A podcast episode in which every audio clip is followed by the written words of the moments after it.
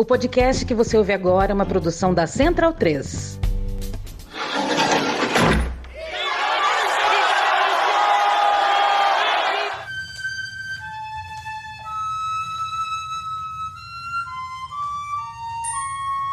Começa agora Guilhotina, o podcast do Le Monde Diplomatique Brasil. Eu sou Luiz Brasilino e estou aqui com Bianca Pio. E aí, gente, tudo bem? Bom, no episódio de hoje a gente recebe o jornalista e ex-deputado federal Jean Willis. Oi, Jean, tudo bom? Oi, Luiz. Oi, Bianca. E também está com a gente a professora de filosofia e feminista Márcia Tiburi. Oi, Márcia, tudo bom? Oi, gente, tudo bem? Prazer estar aqui com vocês. Prazer é todo nosso. Bem-vindo e bem-vinda aqui ao nosso episódio 183 do Guilhotina. Jean é mestre em letras e linguística, pesquisador da Open Society Foundation, professor visitante visitante da Universidade de Harvard e doutorando em Ciências Políticas na Universidade de Barcelona. Autor de cinco livros, entre os quais O que Será, que foi publicado pela Objetiva em 2019, é ativista de direitos humanos, em especial na área de direitos da comunidade LGBTQIA.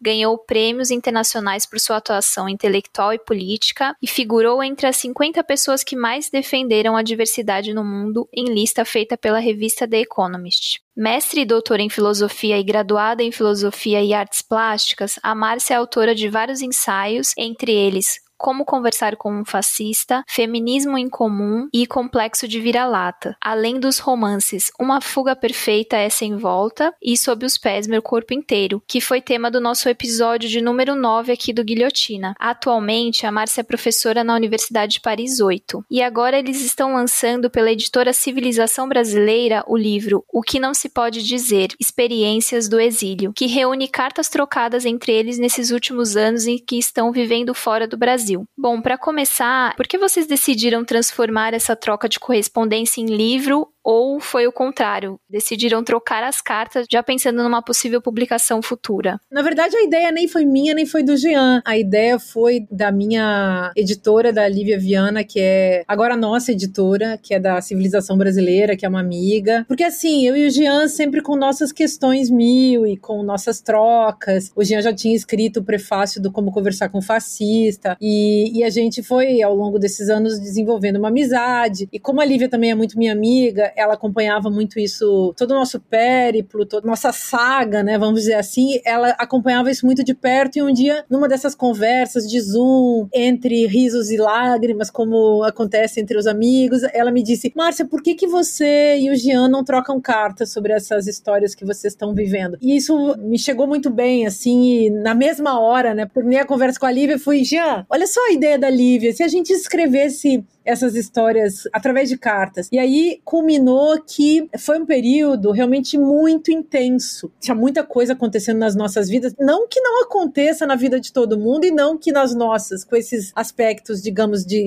com esse estado de exceção no qual a gente está vivendo há bastante tempo, há quatro anos, não que não tenha, então, coisas hiper especiais, mas naquele momento tava super, super especial. Tinha realmente muita coisa muito forte acontecendo. E aí a gente começou essa troca de cartas que foi se misturando ali com uma espécie de contar. Era carta mesmo, né? Eu e o Jean, a gente nem se falava mais por telefone porque a gente só escrevia carta, né, Jean? Você ia perguntar, era carta mesmo? Vocês iam pro correio, tudo? Comprava selo? Não, não chegava tanto porque a gente tá no século XXI e a gente tem um prazo estabelecido pela editora para entregar o livro, mas a gente enviava a carta online, né? Quer dizer, digitalmente enviávamos as cartas, mas a gente escrevia a carta no nosso tempo, no tempo dos acontecimentos das nossas vidas e no tempo da necessidade de um falar com o outro, sem haver uma pressão. Durante esse período, nunca houve uma pressão do tipo, ah, Márcia, eu te enviei uma carta, você não me responde. Não, ela tinha um tempo dela e ela me respondia. Uma coisa interessante dessas sincronicidades é que, quando a Márcia me fez esse convite, a Elisa Lucinda tinha acabado de me fazer um convite para escrever um livro de cartas comigo. Só que o, o convite da Elisa não tinha prazo, não estava estabelecido, não era um projeto tão bem amarrado quanto era o projeto da civilização da Lívia Viana, da editora, e da Márcia. Na primeira carta eu até digo isso, explico, porque, claro, eu tinha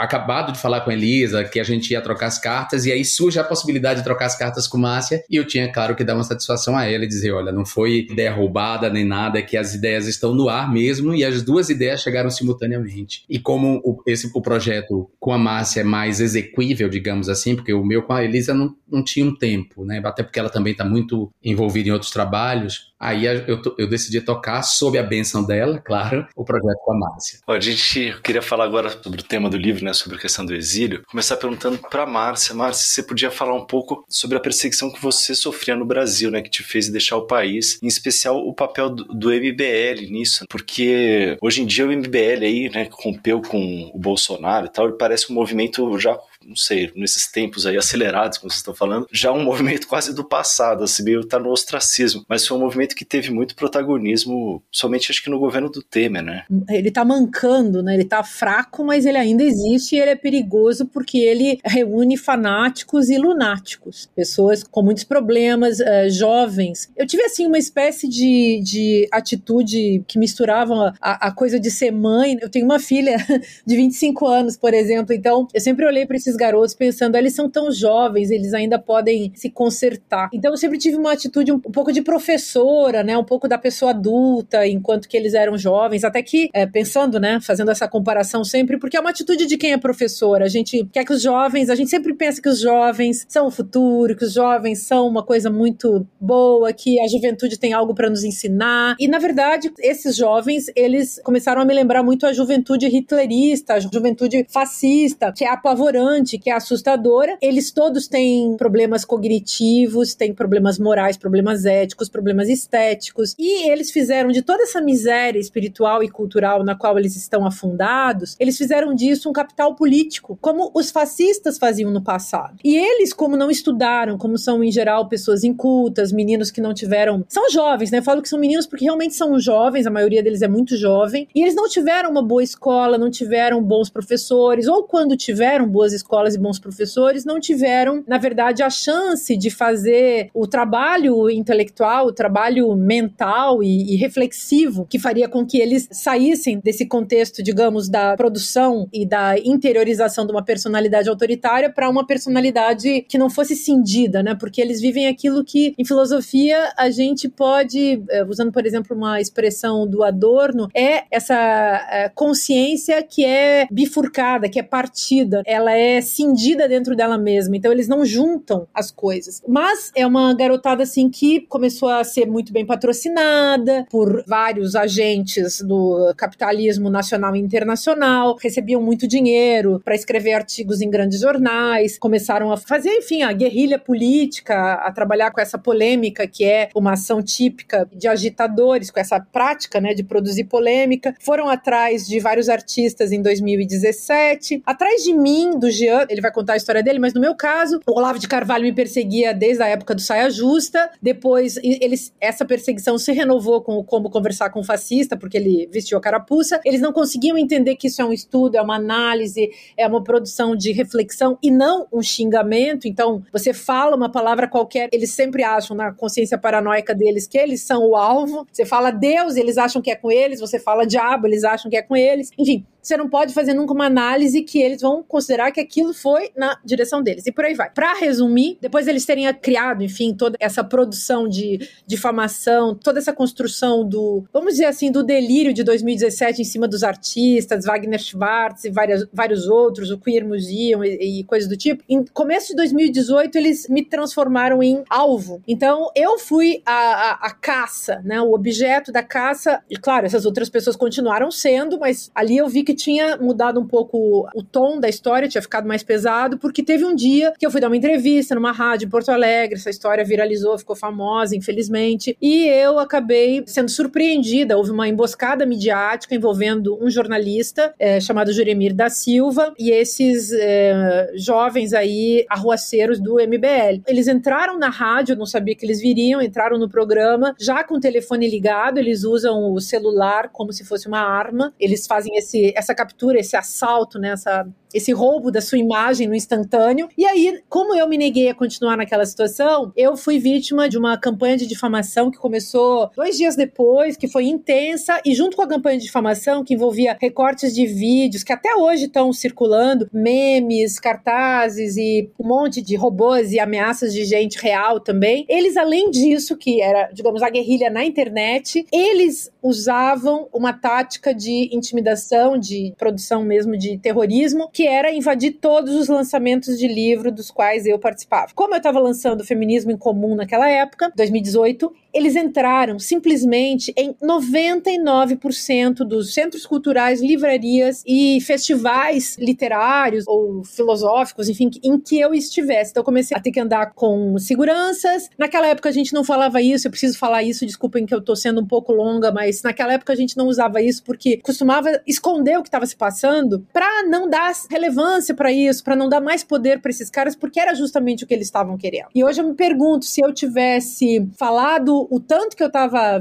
sofrendo naquela época com ameaça de morte, com invasão desses caras nos eventos, eles ameaçavam as pessoas, eles ameaçavam espancar, espancaram pessoas em algumas cidades. Vários lançamentos de livros meus foram cancelados. Aconteceu muita coisa e eu sempre com seguranças e muita gente também bancando, muita gente bancando junto comigo, né? Pessoas que queriam que os eventos acontecessem, não queriam dar consistência para esse jogo fascista de, de poder desse grupo aí que é um grupo de agitadores fascistas clássico, descrito, enfim, como eles há vários outros grupos descritos na história do avanço do fascismo ao longo dos tempos. E no final de 2018, quando eu fui lançar o Sob os Pés Meu Corpo Inteiro, em 18 de novembro de 2018, houve uma ameaça de massacre por parte de não apenas dos agitadores a paisana do MBL, mas também de políticos do MBL no Paraná. E naquele dia revistaram, sei lá, 300, 400 pessoas em Maringá, todo um terrorismo pela cidade. As pessoas vieram, o pessoal que organizava o evento quis manter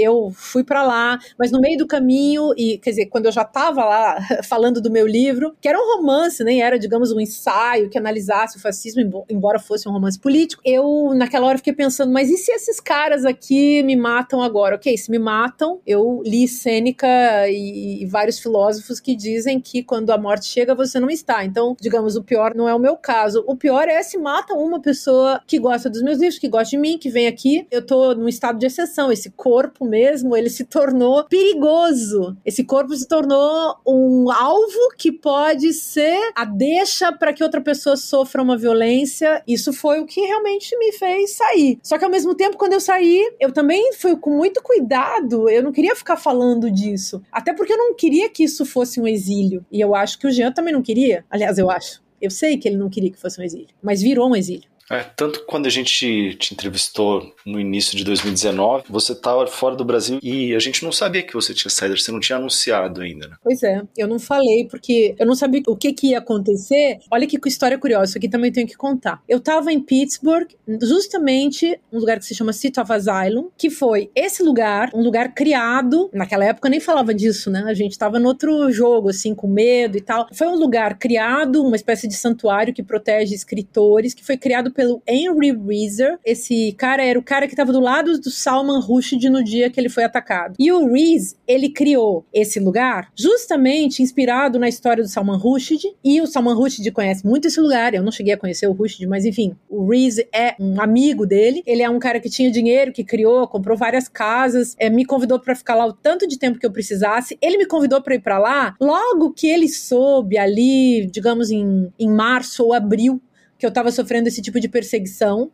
E eu fiquei conversando com ele até que eu decidi ir. Antes disso, eu ainda decidi me candidatar, porque aí era tipo, vamos ver se muda tudo, né, e tal. Então, as histórias estão conectadas. E esses dias que rolou esse ataque, essa, esse atentado contra o Salman Rushdie, quando ele acreditava que nada mais iria acontecer, aí que eu fui contar essa história, que eu escrevi um, um artigo sobre isso. O texto chama O Homem ao Lado de Salman Rushdie. Porque é isso, estamos todos assim, ameaçados. Agora você olha pro, pro Julian Fuchs, a mesma história. É, é, todos nós estamos sendo ameaçados e essa ameaça vem em escala, cada vez maior. Cada vez mais escritores estão sendo ameaçados. Agora, eu e o Jean, dessas pessoas aí, digamos, mais conhecidas, o Jean muito mais conhecido do que eu, somos as pessoas que fizemos isso antes ou fizemos e deixamos claro porque nós também não achamos que não falar a verdade é, faz sentido. E por isso que o nosso livro também chama o que não se pode dizer, porque a gente falou tudo. Tudo que não se podia dizer em relação a isso. E Falando justamente nessas ameaças, é, Jean, você chegou a denunciar as ameaças que você recebeu enquanto era deputado federal, e no livro você fala que essas denúncias elas não tiveram a, a devida atenção. Eu queria que você contasse pra gente como é que foi um pouco esse processo da escalada da violência contra você e, em paralelo, a ascensão do Bolsonaro e do bolsonarismo. Eu vou contar aqui, eu vou dar um spoiler enorme do livro que eu acho que as pessoas têm que ler para conhecer essas histórias de uma maneira mais organizada, mais pensada, mais refletida, como a gente fez. Você usou a palavra certa, houve uma escalada de violência contra mim. Essa violência, a princípio, era perpetrada pelo fato de eu representar a chegada de um movimento político na Câmara dos Deputados, ou seja, eu fui eleito em 2010, o ano em que Dilma foi eleita, então era o coroamento de um idílio do governo central com os movimentos sociais. Um idílio que começa em 2002 e vai até 2014, digamos, com a reeleição de Dilma, em que o poder central abre um diálogo com os movimentos sociais e isso permite maior visibilidade da sua agenda e permite, inclusive, que uma mulher se torne presidenta do país e um primeiro gay ativista chegue ao Congresso Nacional. Então, a primeira onda de violência estava diretamente ligada a isso. As primeiras ameaças vieram dessas igrejas neopentecostais, desses pastores que avançam sobre os corações e as mentes e os bolsos né, das pessoas a partir da homofobia e da demonização das religiões de matriz africana. Então, como eu representava essa agenda, uma agenda de diversidade cultural e de gênero, eu fui atacado a princípio por esse segmento. Em 2011,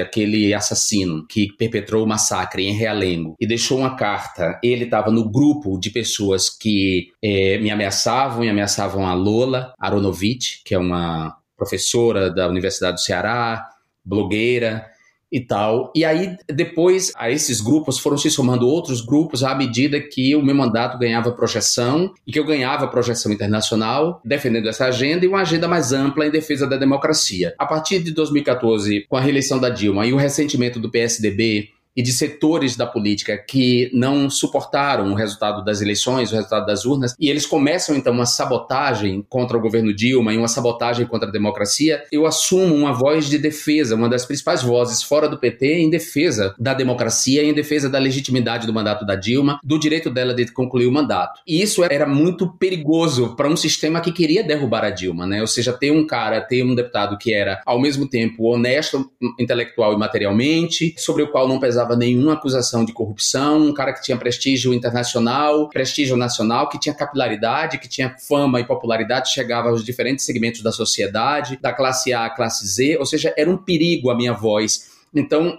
outros setores da política, como por exemplo a bancada da bala, a bancada do, do boia, essa bancada de agropecuaristas, de latifundiários, grileiros, toda essa gente que queria dar o golpe na Dilma e, e o banditismo organizado, que aí já era representado pela família Bolsonaro, começou a somar forças no ataque contra mim. A violência foi subindo de escala, se dirigindo a familiares meu, as minhas irmãs particularmente. Em 2016, eu escapei de um linchamento, de um quase linchamento, saindo de um comício de Marcelo Freixo nos Arcos da Lapa. Solicitei segurança, não foi me dada segurança, claro, porque a institucionalidade não reconhecia a violência contra um homem gay como violência, num país que mais mata pessoas LGBTs, num país que pratica feminicídio, como o Brasil, de forma epidêmica, é, uma deputada, sobretudo uma deputada de esquerda, negra, ou um deputado gay de esquerda pedir proteção à institucionalidade, não surte efeito porque a institucionalidade não nos enxerga como sujeitos de direito. A institucionalidade não nos quer ali presente e a institucionalidade, de certa forma, é cúmplice da violência. Então, eles me negaram a proteção. Essa proteção só me foi dada quando Marielle Franco foi executada em 2018 e aí a violência já estava num ponto extremado. Claro, dessa violência participou também essa startup de difamadores, que é o MBL, sobre o qual Márcia tem uma, uma análise, eu, eu acho ainda muito maternalista. Eles não são garotos, eles são criminosos, eles sabiam o que estavam fazendo, eles sabiam que estavam mentindo, eles sabiam que estavam assediando, eles sabiam que estavam difamando. Ninguém ali era uma criança brincando de videogame. Eles foram financiados para fazerem essa agitação. Então, eu não, ao contrário dela, não acho que é fruto de uma educação ruim, porque são todos brancos, quer dizer, no caso do Kim Kataguiri, miscigenado, mas todos brancos, saídos da classe média paulistana, todos passaram a princípio por bons colégios, todos sabem gastar dinheiro, todos sabem assediar mulheres, portanto, todos sabem distinguir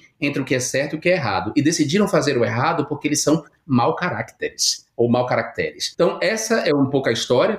Fiz as 17 denúncias à Polícia Federal, que foram ignoradas, que não levaram a nenhum tipo de investigação. Por exemplo, essa investigação agora já poderia ter sido feita na minha época e a gente não estaria no abismo que a gente se encontra hoje. Só que naquela época não havia interesse nenhum em fazer essa investigação, porque naquele momento a institucionalidade era cúmplice desse banditismo, que saiu do controle da própria institucionalidade ou se infiltrou em outros lugares da institucionalidade, gerando a disputa dentro das próprias instituições. Então não foi feita essa investigação. Daí é que essa violência se estendeu depois de 2018 a outras pessoas, aos ministros do STF, a jornalistas como Patrícia Campos Melo, que lamentavelmente também escreve um livro chamado Máquina do Ódio, em que ignora completamente as vítimas da violência dessa máquina do ódio, ignora que Manuela Dávila foi uma das principais vítimas dessa máquina do ódio em 2018, ignora que essa máquina operava antes de 2018 e que essa máquina tinha como alvo os intelectuais, artistas e políticos de esquerda. E aí,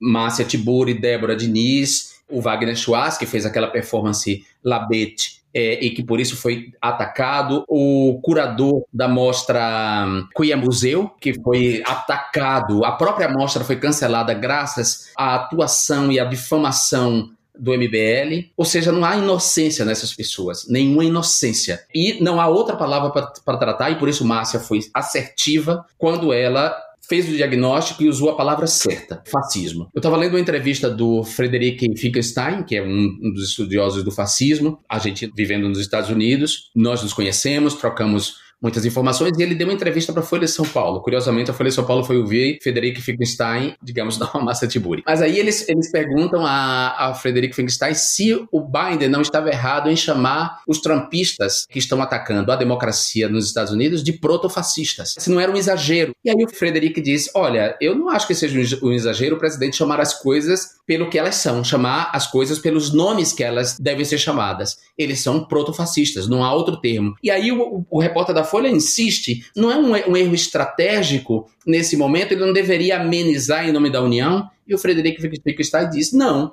eu não acho que ninguém tenha que amenizar dizendo que uma coisa não é aquilo que é eles são protofascistas. E olha que eu, eu ainda acho que protofascista ainda não é o termo correto, eles são fascistas. Eles são fascistas inspirados no fascismo histórico, com os métodos do fascismo histórico, com a propaganda do fascismo histórico e, inclusive, com uma perspectiva econômica do fascismo histórico, que é o neoliberalismo. Bom, no livro, vocês são bastante claros ao dizer que o exílio não foi uma escolha, né? Será que vocês podiam contar um pouco como é que foi acho que os motivos já estão bem claros, mas como é que foi essa sair né, do Brasil? Como é que foram os primeiros dias e a adaptação? Eu só vou dizer para vocês que foi dificílimo. A Márcia, ela pode contar mais claramente, mas ela saiu antes. No meu caso, foi uma operação que envolveu a embaixada da Espanha, quer dizer, a embaixada do Canadá e a embaixada da Espanha estavam preparadas para me receber uma ou outra. Havia toda uma movimentação sigilosa para minha saída do país sem chamar a atenção das figuras que me ameaçavam. Então foi uma coisa difícil para mim. Os primeiros dias foram muito dolorosos. Eu estava sozinho. Quando eu dei a entrevista para Carlos Juliano, para Caju,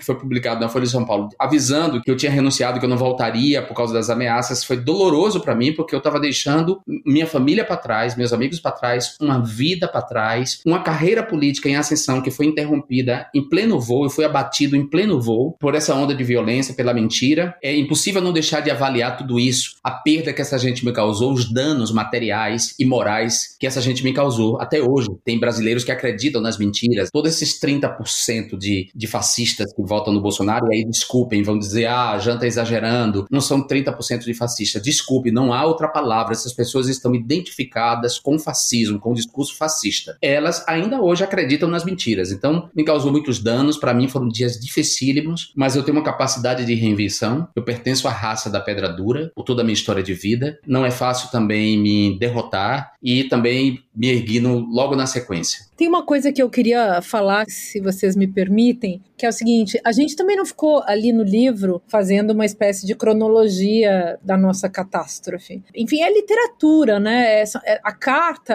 ela favorece a literatura. Então, tem a crônica, o drama da vida cotidiana, tem a elaboração reflexiva, tem os personagens, tem as ações, é, tem o diálogo interno, que é que é a parte, digamos, mais densa, mais forte, eu acho, nesses processos. Então, eu nem sei, eu acho que a gente passou um tempão ali sem nem contar certas coisas que não vinham ao caso. Eu, eu acho que eu nunca fiz a cronologia, nem o Jean ali, em momento algum. Eu, por exemplo, eu saí do Brasil, eu decidi mesmo, assim, dentro de mim, a coisa que me deixou chocada mesmo, que fez ser a gota d'água, digamos, foi esse evento lá em Maringá. Dali eu resolvi realmente sair, aí eu, eu eh, tinha uma casa para mim lá em Pittsburgh, nesse lugar no meio da neve, era final de ano, né? Então a neve foi ficando cada vez pior. Eu fui para lá, fui ver minha família, não falei para minha família, disse: "Ah, eu vou viajar, mas teve gente ali que eu nem contei que eu ia viajar. Então, para algumas pessoas eu disse que eu ia viajar, mas eu nunca disse nem para meu irmão, minhas irmãs, que eu não ia voltar, até porque eu não queria não voltar. Até hoje eu continuo querendo voltar. Só que nunca deu para voltar. Isso que é, que é também uma coisa muito é triste de contar. Nunca deu para voltar, assim como tem gente que nunca pode sair, tem gente que nunca pode voltar, tem gente que morreu, tem gente que sobreviveu, tem gente que teve que se esconder dentro do Brasil, teve gente que se escondeu fora. Pessoas como nós tornaram isso público pela própria natureza das, da, da, nossa vida, da nossa atuação, mas a quantidade de pessoas que saíram do Brasil exiladas é imensa. E uma outra coisa que começou a surgir na minha vida, assim, em função da universidade, em função de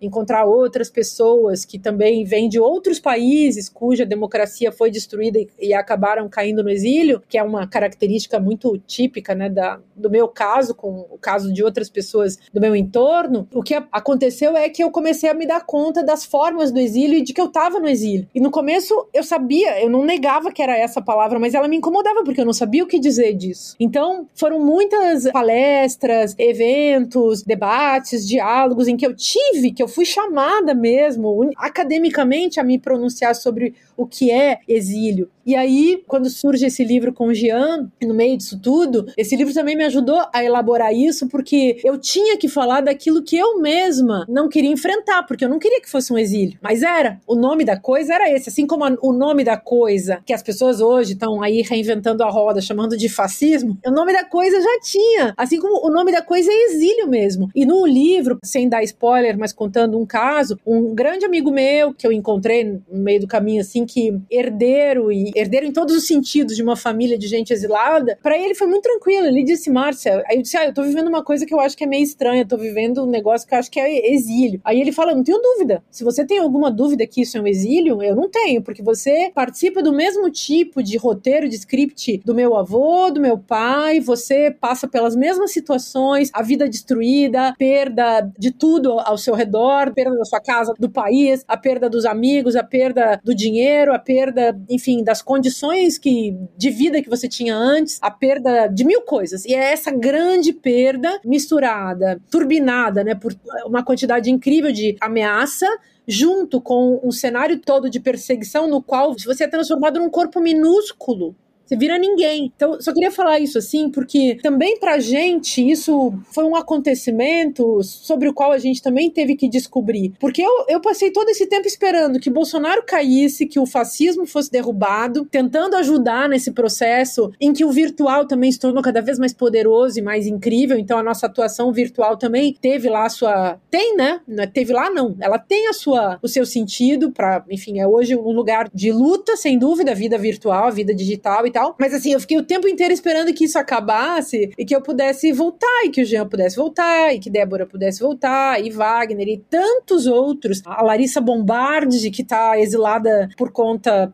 enfim, do, do mapa do veneno que ela construiu e está sendo ameaçadíssima de morte já faz mais de um ano. Enfim, tem várias pessoas, só que elas talvez não sejam tão públicas, talvez elas não tenham entrado num circuito aí de fama, né, de reconhecimento, sabe lá. Então, queria só falar isso, gente, porque é também para nós uma descoberta. Agora, recentemente, o Fernando Grosten, irmão do Luciano Huck, deu um depoimento muito comovente para Piauí. Ele está lançando um documentário que é Quebrando Mitos, o mais novo documentário dele, um documentário em primeira pessoa em que ele trata da masculinidade tóxica e como o governo Bolsonaro representa isso, e fala do exílio dele. Então, ele usa a palavra exílio, ele se exilou na Califórnia por causa da violência homofóbica. Ou seja, não há outra palavra, porque as pessoas pensam que só é exílio quando você é expulso, se você for desterrado como pena de degredo, como dizer, perpetrada pelo Estado, por um Estado autoritário. Não necessariamente. Quando um regime não permite a sua atuação política e intelectual, quando o regime torna a sua vida vulnerável, torna a sua vida frágil, é, suscetível a morrer a qualquer momento, esse regime lhe obriga ao exílio para seguir vivendo. Então, não há outra palavra, a palavra é essa. Isso, para mim, nunca foi um problema, porque quando as pessoas. E há muita gente maldosa, muita gente que sempre questionou, eu, não, eu nem me preocupo com esse questionamento, porque eu tenho certeza que as pessoas não suportariam, quem faz isso ou quem diz isso, não suportaria um décimo do que eu suportei, seja aí no Brasil, seja aqui no exílio. Então, isso para mim é uma coisa que nem está em discussão. E quando eu saí, eu saí com o intuito mesmo de voltar de fora, atuar contra o governo Bolsonaro Bolsonaro, ter possibilidade de seguir atuando sem risco de de morrer, de sofrer atentado, seguir atuando, como eu segui atuando em diferentes instâncias na academia, nos, nos organismos internacionais, ou seja, eu nunca parei para derrubar esse regime e restituir a democracia, porque para mim estava claríssimo desde 2018, desde a eleição, que a democracia no Brasil estava ameaçada, a democracia no Brasil estava rota, havia acontecido uma ruptura em 2016, essa ruptura se agravava com um governo cujo condutor, né, vou usar essa palavra assim no sentido da física do, do condutor elétrico, ou seja, do, o condutor de energias políticas antidemocráticas, que reunia as viúvas da ditadura militar de 24 anos, o banditismo, as máfias organizadas é através das milícias, das milícias rurais ou do garimpo ilegal, do tráfico ilegal de madeira, de ouro, ou seja, todo esse banditismo organizado, as lavanderias de dinheiro por meio de igrejas neopentecostais, esse banditismo organizado a forças políticas tradicionais de direita, os oligarcas. Então, era uma composição de governo extremamente violenta, antidemocrática e que não, me daria oportunidade de seguir atuando. Então, foi um recuo estratégico para me manter vivo e para seguir atuando em defesa da democracia. A Márcia falou da Larissa Bombardi, que lembrar que ela é nossa colaboradora aqui e escreveu muitos artigos que eu imagino que tenham sido um dos motivos que levaram ela a precisar sair do Brasil, que foi relacionando o agro né, com a pandemia. Foi uma questão que a gente tratou várias vezes aqui no podcast, no jornal também. E agora, queria perguntar para vocês sobre como é que tem sido essa a vida aí na Europa e como é que vocês têm percebido a xenofobia por aí, nesse sentido também de como é que é sair do Brasil para se afastar do ódio, do fascismo e se deparar, infelizmente, também com a ascensão da extrema direita também na Europa. Esse negócio é absolutamente pavoroso, né? Ah, a gente tem histórias para contar, algumas no livro, na condição né, de agentes de luta, a gente está sempre envolvido, está sempre observando e às vezes também está implicado nisso. Né? Eu confesso a vocês que na condição de professora da universidade, eu não vivi, acho que o ambiente acadêmico é um ambiente já muito preparado para respeitar. Eu, eu sofri é, coisas muito misóginas e hediondas na academia brasileira, mas aqui todo o clima é de acolhimento. Agora, vi várias outras pessoas passando por situações muito difíceis na vida, né? Há poucos dias, por exemplo, acompanhei o caso do Ricardo Hall, ameaçado de morte colega de Bruno Pereira, que pediu asilo na Itália ou na Noruega e andou por esses países. Enfim, ele ficou muito conhecido naquele momento em que ele, na Espanha, em Madrid, quando há um encontro dos povos, uma discussão, enfim, um, uma conferência dos povos autóctones das Américas, ele fala, né, ele denuncia a presença desse diretor da FUNAI. Então, apareceu esse sujeito, Marcelo Xavier, da FUNAI, e esse sujeito é uma persona não grata para a população que defende os direitos dos povos indígenas, e ele foi muito incisivo, uh, muito veemente, e ele foi buscado pela polícia. E ele passou por situações hediondas, perversas, e foi evidentemente muito ajudado por pessoas que defendem direitos humanos, não posso contar toda a história dele aqui, porque eu também não sei até que ponto ele tem revelado a, a situação que ele tem vivido, mas é uma pessoa que foi perseguida, perseguida. O que eu acho mais bizarro é uma pessoa como ele ser perseguida pelos seus algozes, como o Jean continua sendo, como eu continuo sendo, porque nós continuamos sendo perseguidos, inclusive atacados e denunciados por pessoas que a gente denunciou. então, a paranoia do sistema faz com que essa gente use o ataque, o assédio judicial e coisas do tipo sempre sempre como uma ação. Então, a gente vê, né, a, uma Europa, assim, muito fascistizada, o avanço em vários países. Aqui na França, onde eu tô, eu fiquei bastante preocupada com a ascensão do Zemmour, que é o extrema-direita mais próximo de Bolsonaro, e mesmo sendo próximo de Bolsonaro, ele ainda consegue ser uma, perto de Bolsonaro, é uma, é uma figura elegante Entendam isso que eu tô querendo dizer, né? Então, perto do Bolsonaro, ele é elegante, embora ele seja um monstro. Então, a Le Pen, perto desse Zemmour, é uma lady, e o Macron, perto da Le Pen, vira realmente um intelectual de esquerda. Falando assim, até fica engraçado, né? Mas são gradações na escala fascista níveis de fascistização que podem ser mensurados, e no caso do Bolsonaro e dos seus participantes, esse negócio é, é escandaloso. Mas eu diria, existem, aqui existem instituições funcionando, pelo menos aqui na França, uma população, enfim, um, um povo, né, uma cidadania que tem seu lugar assegurado, existem muitas lutas, claro, não vai ser tão fácil para quem não é da universidade, mas eu, na universidade, conheci uma acolhida como eu nunca conheci em nenhuma universidade brasileira, e aliás, isso é uma coisa que eu sempre questiono, porque a universidade brasileira, para mim, em que pese que haja muitos indivíduos, muitas pessoas concretas fazendo a sua luta, eu me espanto com o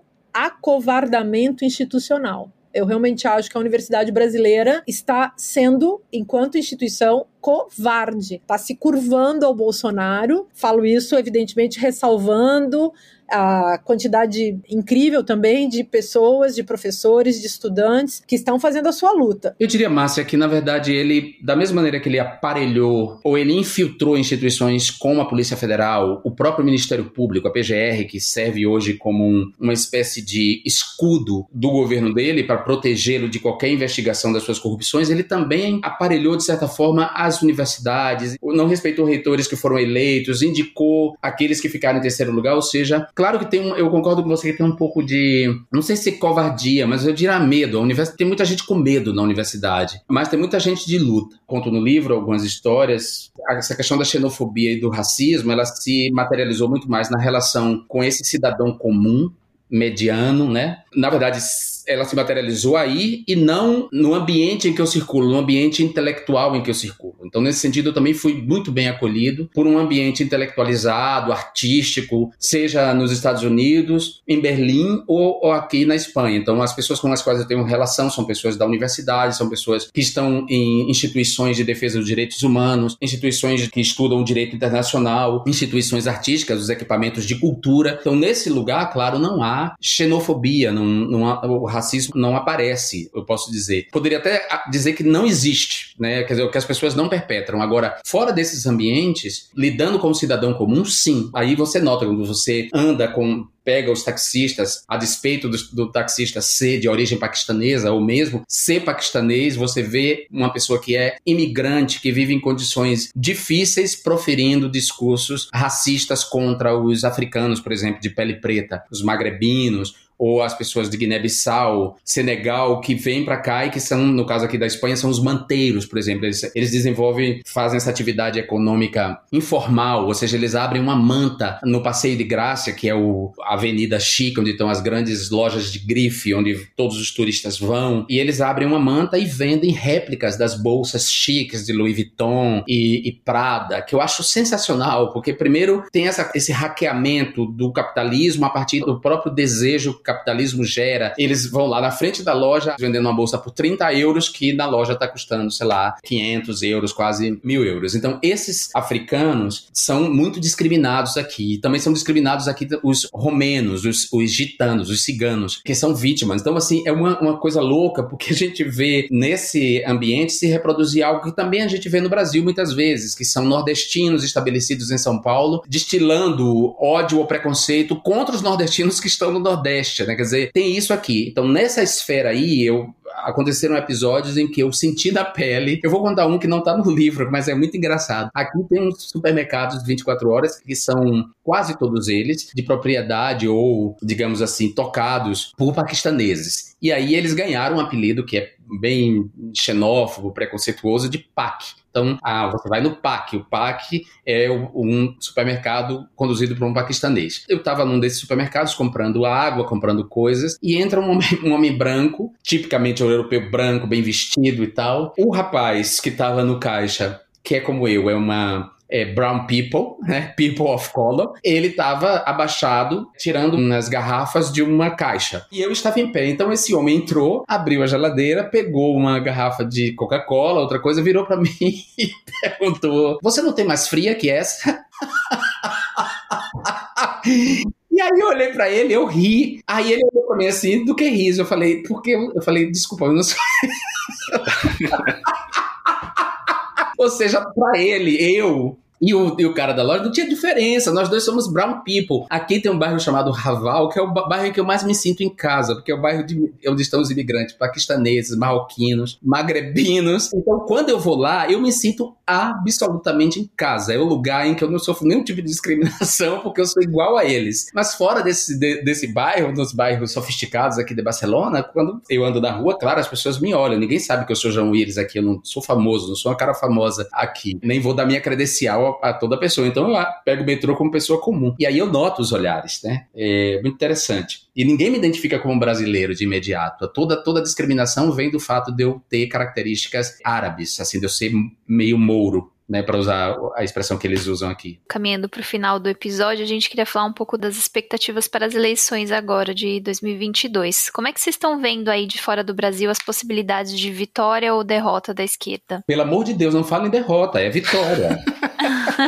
Pelo amor de Deus, todas as pesquisas apontam que o Lula vai vencer as eleições. Se não no primeiro turno, porque a pesquisa IPEC deu que ele tem 50% dos, dos votos válidos dentro da margem de erro, ou seja, tem uma possibilidade concreta dele vencer as eleições no primeiro turno. Se a gente conseguir, inclusive, o voto útil de pessoas que vão votar no Ciro Gomes ou na Simone Tebet, por exemplo, ou, ou no cara lá do Partido Novo. Ou seja, tem a chance dele ganhar no primeiro turno, ou se ele não ganhar no primeiro turno, ele vai ganhar no segundo turno. Ou seja, a gente vai vencer essas eleições, porque se a gente não vencer, não haverá país. A população brasileira, mesmo os 30% de bolsonaristas, de fascistas, de membros da seita, mesmo eles não vão suportar quatro anos dessa política econômica predatória, dessa destruição ambiental, dessa falta de transparência, dessa corrupção desenfreada e dessa violência sem precedentes. Não tem. Então a gente tem que pensar, não é excesso de esperança, não, porque eu, eu sou esperançado, mas eu sou um ativista. Eu sempre agi por aquilo que eu quero, pelos direitos que eu acho que são nossos. Eu nunca fiquei sentado à espera, na esperança. A esperança para mim sempre veio acompanhada da ação. Então eu tenho trabalhado muito, nós temos trabalhado muito para vencer essas eleições e nós vamos vencer. Então, eu também tô com essa expectativa, tanto que eu fiz uma postagem de Twitter falando com Ciro Gomes para ver se ele muda de ideia. Aí as pessoas ficam assim, Márcia, como você pode ter esperança? Aí falam muito mal do Ciro Gomes. Aí eu digo, não, gente, mas eu continuo achando que a gente deve provocar a lucidez, acreditando que todo mundo pode despertar. E o Ciro é diferente do Bolsonaro, embora ele esteja fazendo um esforço teatral de ficar cada vez mais parecido. Mas ele é diferente do Bolsonaro, porque ele tem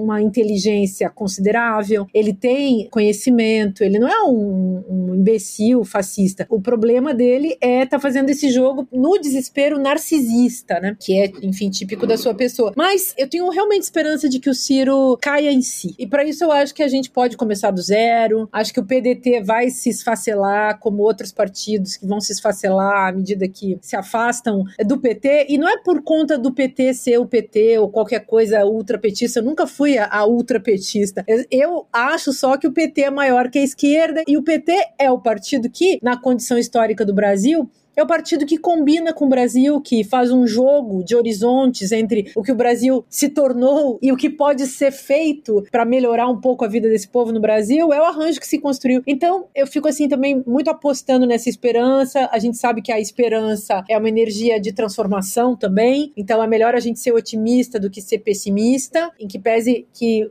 um elemento pessimista aí na análise sempre também nos traz um, um, senso de realidade. Mas eu realmente acho assim que se o Brasil votar no Bolsonaro de novo, esse instinto de morte que nos trouxe até aqui, ele vai se renovar e ele vai ser mais destrutivo. Se Bolsonaro vencer, isso que o Jean fala, eu assino embaixo, não haverá mais país. O que aconteceu na Alemanha nos anos 40 com o delírio de Hitler foi algo gigantesco e Bolsonaro é sim a porta de entrada para postura uh, e regimes ainda mais autoritários. Então, essa figurinha tiozão do pavê que ele era lá em 2015 foi se intensificando e ele foi ficando cada vez mais parecido com Hitler, cada vez mais parecido com as figuras mais tirânicas e sanguinárias da política. Hoje ele é uma figura bastante assustadora, o seu discurso está cada vez mais pavoroso. Aquela ameaça, né, que é a tecnologia política que ele usava no passado e que ele usou durante a, cam a campanha se transformou realmente provavelmente num extermínio em massa, e é por isso que ele foi há poucos dias condenado no, no Tribunal dos Povos, e isso é uma coisa muito séria para muita gente. Os fascistas tentaram desqualificar isso, né?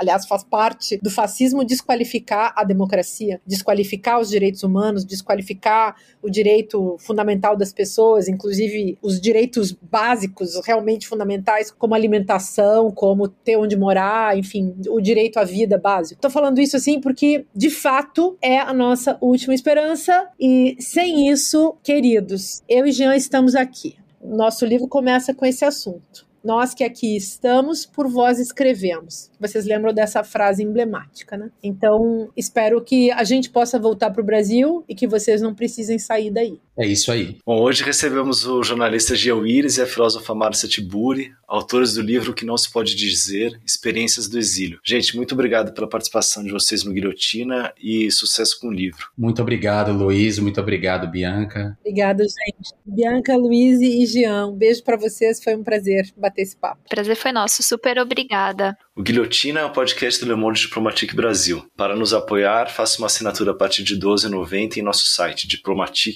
diplomatique.org.br barra assine. Te convidamos também para seguir ou favoritar o Guilhotina na plataforma em que você nos ouve e se você utiliza o Spotify, avalie o nosso podcast. Para sugestões e críticas, escreva para guilhotina.diplomatique.org.br. Obrigado pela audiência e até a semana que vem. Até, gente.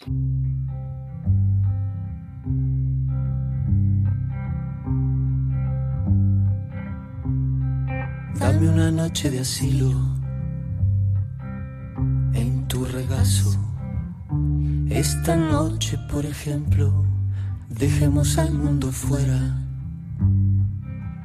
Abre tus brazos, ciérralos conmigo dentro, solo unas horas y luego,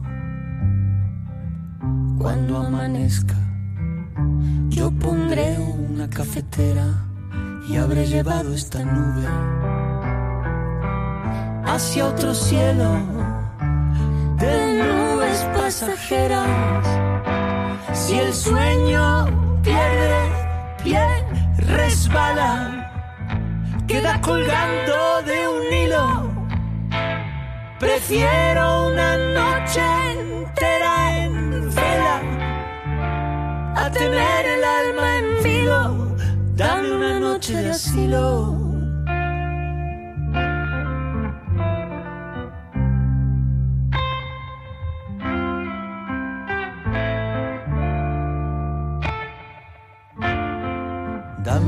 Noche de asilo. Dame un remanso.